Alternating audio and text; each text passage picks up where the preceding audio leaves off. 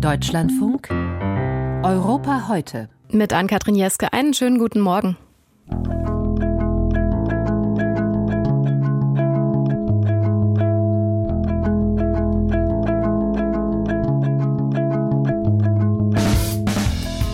Eine Schlägerei im georgischen Parlament beschäftigt uns in dieser Sendung. Das klingt nach Boulevard, doch was dahinter steckt, das könnte eine echte Gefahr für die Demokratie in Georgien werden.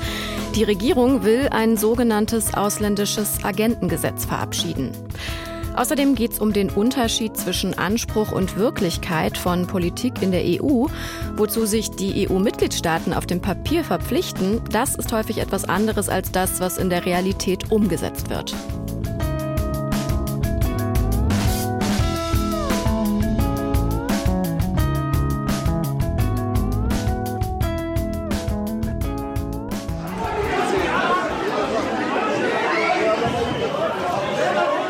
Sie da hören, das ist die Schlägerei, die jüngst im georgischen Parlament stattgefunden hat. Auf dem Video, da sieht man, wie mehrere ältere Herren in Anzügen sich gegenseitig niederringen. Und den Tumult ausgelöst hatte ein Streit über ein Gesetz, das für die Demokratie im Land gefährlich werden könnte, das sogenannte ausländische Agentengesetz, das die Regierung verabschieden will. Ausländisches Agentengesetz, den Begriff, den kennen Sie womöglich aus Russland. Da gibt es so eine Vorschrift. Und was der Vorschlag in Georgien bezweckt, das ist tatsächlich sehr ähnlich. Mit dem Gesetz könnten nämlich zivilgesellschaftliche Organisationen als ausländische Agenten eingestuft und dann verboten werden. In Russland beispielsweise die Menschenrechtsorganisation Memorial. Wie wahrscheinlich so etwas jetzt in Georgien ist, darüber spreche ich mit meinem Kollegen und dem Georgien-Experten Thomas Franke. Schönen guten Morgen. Guten Morgen. Herr Franke, nehmen Sie uns doch erst mal mit. Was genau ist da passiert im georgischen Parlament?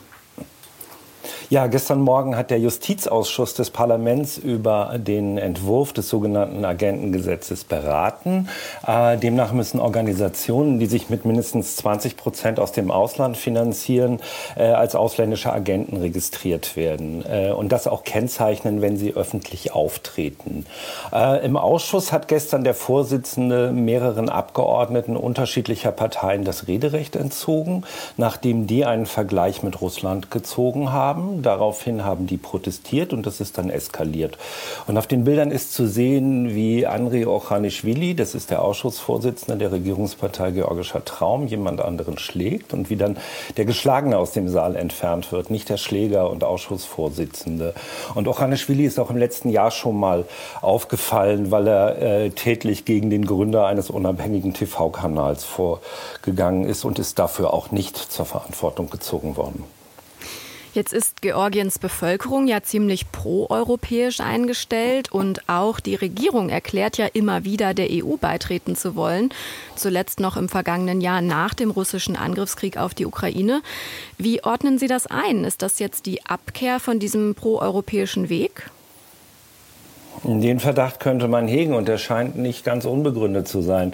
Also der Wunsch, EU- und NATO-Mitglied zu werden, ist in Georgien eigentlich Jahrzehnte alt und seit dem Ende der Sowjetunion und der eigenen Unabhängigkeit ist der, ist der da und großer Konsens. Und die EU und NATO haben ja auch viel in und für Georgien gemacht und dementsprechend ist dieser, dieses Gesetz ein Schlag ins Gesicht äh, der westlichen Staaten und Institutionen, denn ein wesentlicher Teil der EU-Hilfen zielt ja auf den Aufbau von Zivilgesellschaft. Ähm, und dieses Gesetz zielt eben genau auf diese Zivilgesellschaft und dementsprechend hoch ist dann auch die internationale Kritik. Äh, die EU hat in Georgien im letzten Jahr Auflagen gemacht. Justizreform, parteipolitische Polarisierung überwinden sind da die Schlagworte und da ist eben nichts passiert. Und gestern haben wir dann gesehen, dass die Polarisierung von der georgischen Regierungspartei handfest vorangetrieben wird offensichtlich. Und man kann, glaube ich, wirklich konstatieren, die Regierung wendet sich mit diesem Gesetz endgültig vom Westkurs ab. Ähm, wie das die Bevölkerung dann mitträgt, werden wir sehen. Hm. Sie haben ja im Vorgespräch auch schon gesagt, äh, in der Bevölkerung hat es Protest gegeben und bei vielen, da weckt das auch die Erinnerung an die Zeit der Sowjetunion. Äh, warum das denn? Naja, wir haben äh, gestern erstmal, ich habe gestern, ich habe mit einem Teilnehmer gesprochen, der gestern vom Parlament war und auch die Tage vorher. Und der sprach von etwa 2000 Teilnehmern, die auf der Rückseite des Parlaments waren. Aber man muss es berücksichtigen, es war 9 Uhr morgens. Das Leben in Tiflis fängt eigentlich nicht vor 10 oder 11 Uhr an. Und es war auch nur eine Ausschusssitzung, die die Beratung im Plenum vorbereitet hat. Aktuell demonstrieren in Tiflis wieder ein paar Menschen, denn seit halb zehn Tifliser Zeit berät unter anderem der Auswärtige Ausschuss über den Gesetzesentwurf. Äh, ich denke aber, wenn das Gesetz in die erste Lesung im Plenum geht, könnten das mehr Leute werden. Ähm, auch nach der Sitzung gestern denke ich, dass die Oppositionsparteien mobilisieren werden. Wie sehr würde so ein Gesetz denn, wenn es tatsächlich durchkommt, in der Praxis die georgische Demokratie aushöhlen? Ja, es würde einen enormen Aufwand an Bürokratie für alle bedeuten, die mit ausländischer Hilfe arbeiten. Und es weckt Erinnerungen an die Sowjetzeit. Ausländische Agenten sind, Agenten sind Feinde und das sitzt auch in der georgischen Gesellschaft ähnlich tief in der russischen. Und mit dem Gesetz werden die, die sich mit westlicher Hilfe um Reform und Aufbau der Demokratie kümmern, stigmatisiert. Äh, gleichzeitig lädt das Gesetz zur Denunziation ein, denn auch Privatpersonen können darunter fallen. Und äh, wenn wir jetzt die Parallele nach Russland ziehen, in Russland ist so ein Gesetz 2000 2012 erlassen worden und hat eigentlich in den Jahren danach zum Ende der Zivilgesellschaft geführt. Ähm, es ist eine der Stützen der Regierung, Putin die Gesellschaft auf Linie zu bringen, Kritik abzuwürgen, Bürgergesellschaft zu verhindern und auch, auch Verdacht zu äh, schüren gegen alle, die irgendwie mit dem Ausland zu tun haben. Äh, und gerade dieses Verhindern von Bürgergesellschaft, von, von individuellem Engagement, äh, das ist etwas, woran es in vielen Sowjetrepubliken hakt und woran auch äh, die Demokratisierung in den letzten 30 Jahren nach der Unabhängigkeit vieler Länder gehakt hat. Die Leute kümmern sich zu wenig ums Allgemeinwesen, fühlen sich nicht verantwortlich und so ein Gesetz kann wirklich üble Folgen langfristig für so eine Gesellschaft haben. Kurze Frage zum Schluss. Für wie wahrscheinlich halten Sie es, dass dieses Gesetz verabschiedet wird? Oh, wenn das alles so bleibt, wie es jetzt ist, dann ist das sehr wahrscheinlich, dass die Regierungsmehrheit im Parlament das so durchzieht. Dann ist aber die Frage, äh, wie mobilisierbar sind äh, die Georgier, wie viele Leute gehen vors Parlament und was passiert dann? Das, das wissen wir natürlich nicht. Das werden die nächsten Wochen zeigen. Thomas Franke war das über das ausländische Agentengesetz, das in Georgien verabschiedet werden könnte. Vielen Dank.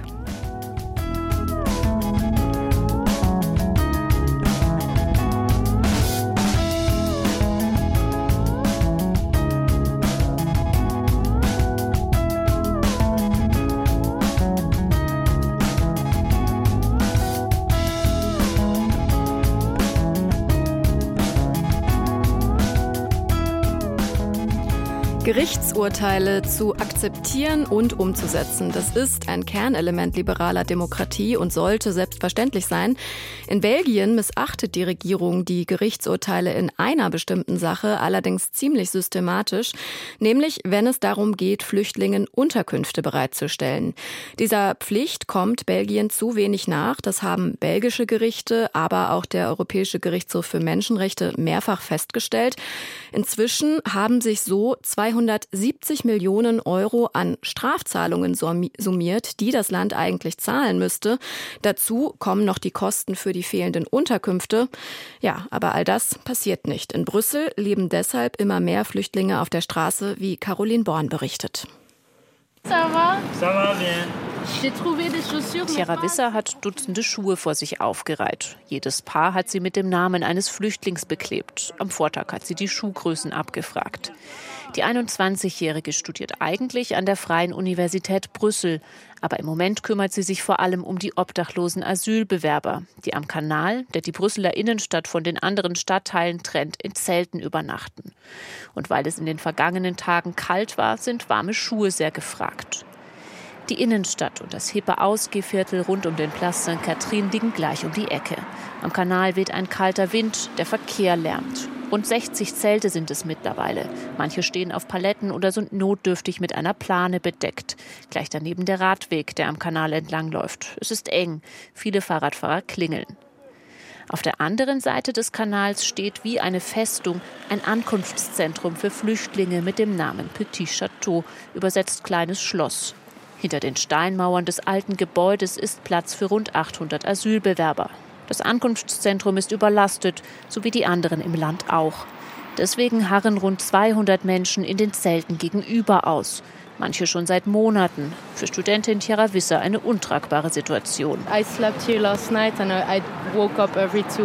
Wisser, die selbst oft hier im Zelt übernachtet, erzählt, sie sei in der vergangenen Nacht alle zwei Stunden aufgewacht wegen der Kälte. Als die ersten Zelte vor gut einem Jahr aufkamen, waren es hauptsächlich Asylbewerber aus Afghanistan. Mittlerweile stammen viele auch aus Syrien und Burundi. Erst hat die Nachbarschaft ausgeholfen, jetzt sind es verschiedene Organisationen, die beispielsweise Frühstück vorbeibringen. Oder Decken, Schlafsäcke und Zelte. All das hat Studentin Wisser schon verteilt, obwohl es, wie sie sagt, eigentlich nicht ihre Aufgabe ist. Die Menschen hier haben einen Rechtsanspruch auf eine Unterkunft, aber die Regierung stellt keine zur Verfügung. Wir helfen nur aus. Asylbewerber erhalten in Belgien eine Unterkunft, Mahlzeiten und Waschmöglichkeiten. Theoretisch, denn dem Land fehlen Plätze in den Unterkünften und das dafür nötige Personal. Anwälte von Asylbewerbern haben deswegen geklagt und der belgische Staat ist dafür von belgischen Verwaltungsgerichten und dem Europäischen Gerichtshof für Menschenrechte verurteilt worden. Die Höhe der Strafgelder beträgt rund 270 Millionen Euro, schätzt ein Sprecher der zuständigen Staatssekretärin für Asyl und Migration Nicole de Moor. Vor der Tür ihrer Behörde stand deshalb schon der Gerichtsvollzieher mit einer Liste an Gütern, die gepfändet werden können, um so das fällige Geld einzutreiben. Denn der belgische Staat weigert sich zu zahlen. Eine Pfändung bei staatlichen Behörden, was merkwürdig klingt, ist in Belgien seit knapp 30 Jahren erlaubt. Allerdings darf nur beschlagnahmt werden, was die Behörde nicht zwingend für ihre Arbeit braucht, zum Beispiel ältere Möbel.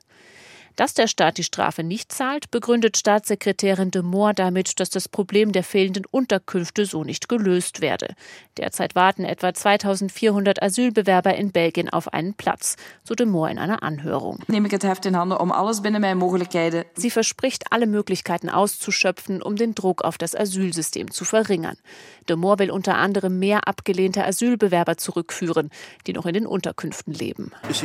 Einer der rund 2400 auf der Warteliste ist Suleiman Boncroix. Aktuell lebt auch er in einem der Zelte am Brüsseler Kanal. Er zeigt sein Zelt, das er sich mit einem anderen Mann teilt. Vorher hat er am Südbahnhof übernachtet, aber dort wurde er immer wieder vertrieben. Die Kälte mache ihm zu schaffen, erzählt er. Tagsüber geht er deswegen meistens in ein Zentrum, das mehrere Hilfsorganisationen betreiben. Dort gibt es zweimal am Tag etwas zu essen und er kann sein Handy laden für 20 Minuten. Dafür steht er oft drei Stunden lang an. Duschen kann Bongroin in einem Schwimmbad in der Nähe.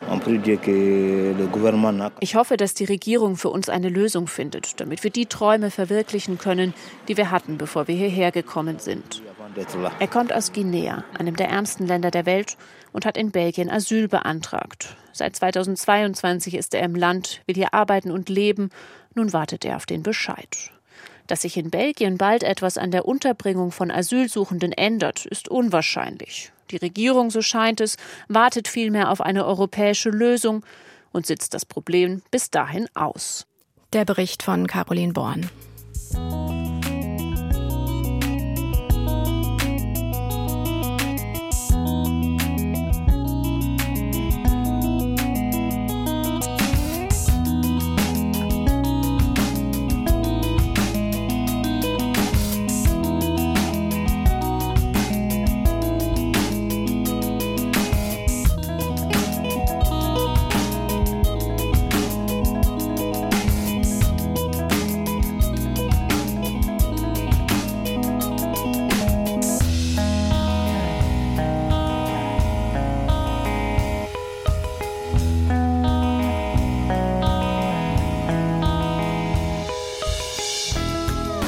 Gleiche Bezahlung für gleiche Arbeit, das ist ein Versprechen, das sich die EU in ihre Verträge geschrieben hat.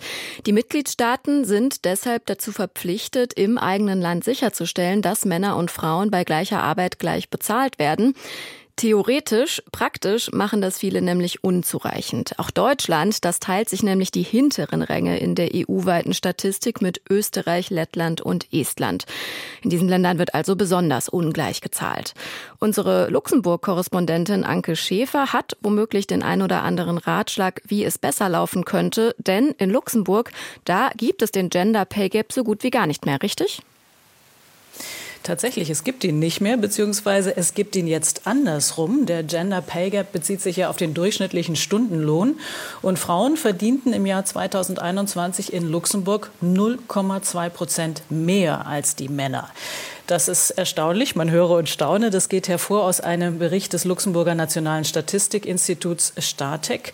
Den, äh, der ist gestern veröffentlicht worden, dieser Bericht, anlässlich des Internationalen Frauentags, der ja morgen ist. Wenn wir nach Deutschland gucken, da verdienen die Arbeitnehmerinnen im Durchschnitt auch bei vergleichbarer Tätigkeit, Qualifikation und Erwerbsbiografie pro Stunde sieben Prozent weniger als die Männer. Insgesamt in der EU verdienen die Frauen bezogen auf den Stundenlohn 12,7 Prozent weniger als die Männer.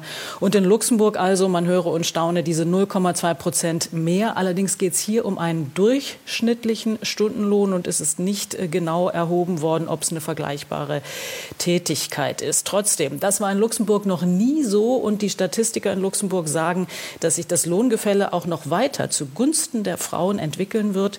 2022 könnten sie dann 0,4 Prozent mehr als die Männer verdient haben. Wenn dann die Zahlen vorliegen, werden wir das sehen und hören. Woran liegt es denn, dass sich das jetzt offenbar sogar umgekehrt hat? Ist das auf Politik zurückzuführen? Das hat mit der besonderen Situation in Luxemburg zu tun. Im weitesten Sinne hat es natürlich mit Politik zu tun. Ähm, das Statistikinstitut Statex sagt, zum einen sind die Frauen auf dem Luxemburger Arbeitsmarkt besser gebildet.